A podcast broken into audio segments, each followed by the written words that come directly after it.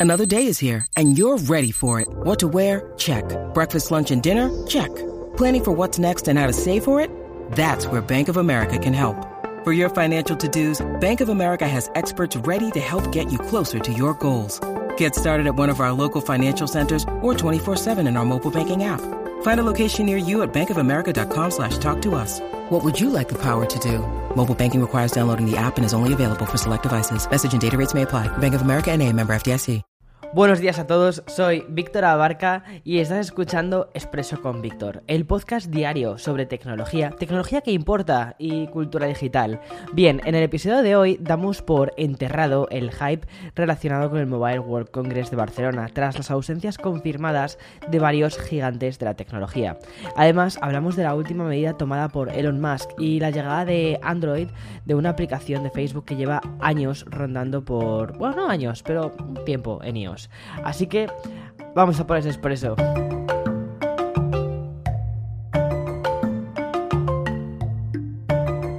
Comienzo el día dando una noticia más bien agria que dulce porque de verdad que este tipo de noticias a mí que me encantan los eventos, me encantan, me encanta el movimiento, me encanta eh, o me encantaría que volviésemos ya a la normalidad cuanto antes. Esta noticia para mí es, es, un jarro de agua fría, pero bueno, el Mobile World Congress eh, de 2021 que se va a celebrar en Barcelona sigue sin levantar cabeza.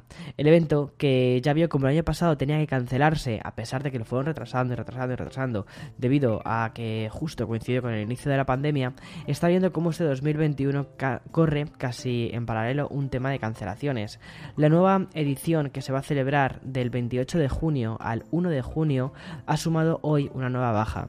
Se trata de Qualcomm. El fabricante de semiconductores ha anunciado que tampoco asistirá de manera presencial al Mobile World Congress de Barcelona 2021 este evento, ¿vale? Es uno de los eventos más importantes a nivel mundial de tecnología, junto con el evento que se hace en Las Vegas a principio de año, el CES. O sea, son eventos que mm, mueven muchísimo al sector tecnológico, que además suele haber lanzamientos muy interesantes, pero que el mundo ahora mismo mm, no está, no está para ello. Bien, la compañía ha emitido un comunicado hace escasos minutos donde explica que es preferible no asistir para salvaguardar la salud y la seguridad tanto de sus empleados como de sus clientes. Además, ha querido apreciar las medidas de salud y seguridad que la organización, que es la GSMA, ha establecido en el evento. Sin embargo, y aunque esto no lo dicen, supongo que no pueden garantizar plenamente el efecto burbuja que impida posibles contagios de COVID. Además que creo que ahora mismo este tipo de ferias sería un poquitín, o sea, creo que incluso aunque tengamos todos muchas ganas de volver, creo que todos entendemos que estas ferias ahora mismo mm, son un poquito mm, complicadas de gestionar. Los motivos sanitarios y el miedo a la pandemia han sido los causantes de las otras bajas que ya ha sufrido el Mobile World Congress de Barcelona de este año. Ayer mismo, gigantes como Samsung o Lenovo emitían sus correspondientes comunicados para decir que, que no iban a ir. Mientras la compañía surcoreana ponía el foco en prevenir la salud y seguridad de nuestros empleados, socios y clientes, Lenovo hacía lo propio ayudándose de The Verge para comunicarlo. Estas tres grandes marcas han seguido la estera de Ericsson, el fabricante sueco mm, que fue la primera gran empresa en anunciar que tampoco acudiría a esta edición del 2021 del Mobile World Congress. Tras Ericsson, después llegó Google, Sony, Nokia, Oracle, Facebook, Cisco y British Telecom. Y ahora se suman estas.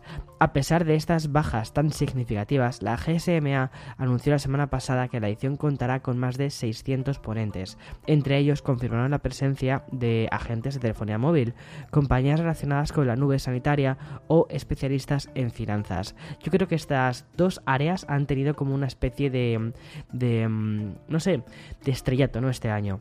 Bien, estas declaraciones chocan frontalmente con el número de bajas. Creo que podemos aclarar eh, o declarar por, por fallecido el hype relacionado con el Congreso y quizás lo ideal sería posponerlo para el 2022. Casualmente, la segunda noticia que quiero destacar hoy también está envuelta por un componente de carácter social.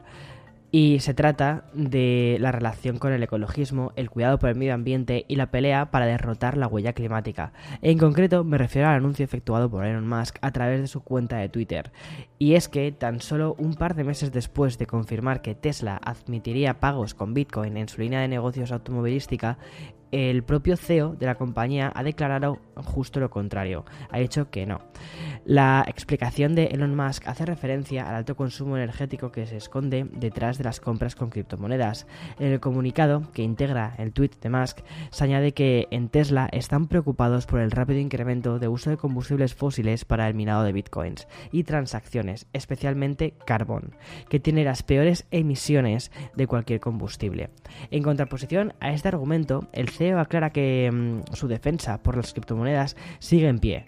Dice que son una muy buena idea a muchos niveles y creemos que tienen un futuro prometedor, pero esto no puede suponer un gran coste al medio ambiente. Como bien sabes, Tesla y Elon Musk tienen un compromiso ecologista que toca diferentes vértices, desde XPRIZE, la organización que está fomentando concursos enfocados en estimular la lucha contra eh, la contaminación y las emisiones de dióxido de carbono, a su política a favor del uso de las energías renovables. Final es un poco en lo que se basan los coches de esta compañía. Bueno, vamos a aliviar el tono social y reivindicativo del podcast de hoy para hablarte del enésimo intento de Facebook por reinventarse y seguir en la conversación, en la cresta de la hora. si tanto tú como tu pareja os habéis cansado de comunicaros por WhatsApp o Telegram, eh, Facebook tiene una aplicación para vosotros. TuneIt se erige como una especie de red social para parejas y te preguntarás, ¿Qué aporta esto? Bueno, pues parece ser que ofrece desde la gestión de actividades a un lugar donde compartir contenidos con tu pareja. Tuned, que llevará mm, dando vueltas en fase beta en, Estados Unidos como hace cosa de mm, como un año aproximadamente, ha llegado también a Android, aunque de nuevo solo para aquellos que residen en Norteamérica. La aplicación que requiere de registro y de ingresar los números de teléfono, tanto de ti como de tu pareja, ofrece una interfaz donde se puede observar tres secciones, pasado, presente y futuro. Obviamente, pasado es un lugar en el que vas a poder registrar fechas, recuerdos y celebraciones añejas, muy rollo Facebook, ¿vale? Una especie de calendario regresivo para que no olvidéis el día en el que os besasteis por primera vez. Qué bonito todo. Presente se erige como el núcleo de la aplicación. Ahí es donde podréis añadir notas, compartir fotos, links, canciones de Spotify, en definitiva, el día a día de vuestra relación. Y por último, futuro será la función en la que insertar fechas venideras de conciertos, tareas, pendientes, eventos o cumpleaños. Mi pregunta es, ¿qué pasa cuando una relación se termina? ¿Se elimina la cuenta de Tuned? ¿Todos esos recuerdos se convierten en bits desaparecidos? No sé, es muy curioso, ¿verdad? Cómo funcionan las relaciones en el mundo digital de hoy en día. Bien, y ahora, eh, antes de dar la última noticia, vamos a pasar al sponsor de este programa. When you need mealtime inspiration, it's worth shopping Kroger, where you'll find over 30,000 mouthwatering choices that excite your inner foodie. And no matter what tasty choice you make, you'll enjoy our everyday low prices, plus extra ways to save, like digital coupons worth over $600 each week. You can also save up to $1 off per gallon at the pump with fuel points. More savings and more inspiring flavors make shopping Kroger worth it every time. Kroger, fresh for everyone. Fuel restrictions apply. Por último, un poco de videojuegos, y es que gracias a una entrevista en Wired con el director de PlayStation Studios, nos hemos enterado de los próximos planes para PlayStation 5, la videoconsola que ya ha cumplido su primer medio año de vida. Según el alto directivo, PlayStation 5 contará con 25 juegos exclusivos que ya se encuentran en fase de desarrollo y que casi la mitad serán de nueva propiedad intelectual. Los próximos títulos aseguran una vasta variedad de experiencias para todos los públicos y aunque no ha querido adelantar fechas, sí que pudo confirmar que habrá juegos pequeños y solo la mitad constarán de secuelas o spin-offs. Que esto fue un movimiento bastante criticado a Sony hace unas cuantas semanas que decían, oye, ¿qué pasa? Que lo único que nos vais a estar alimentando es de nuevo de mm, secuelas, secuelas y secuelas, spin-offs y remasters. Bueno, pues parece ser que aquí se han acallado un poco esa especie de, llamas y no, están trabajando en, más juegos, en juegos nuevos. Eso, eso es importante para la salud de una videoconsola. Bien, hasta aquí el episodio de hoy. Ha sido un episodio muy chill, muy de jueves. Mañana viernes traeré... Los viernes son mis días favoritos por muchísimas razones y entre otras son por los estrenos de series, películas, que esta semana habrá algunas cositas interesantes y también, por supuesto, de videojuegos. Nos escuchamos mañana. Chao, chao.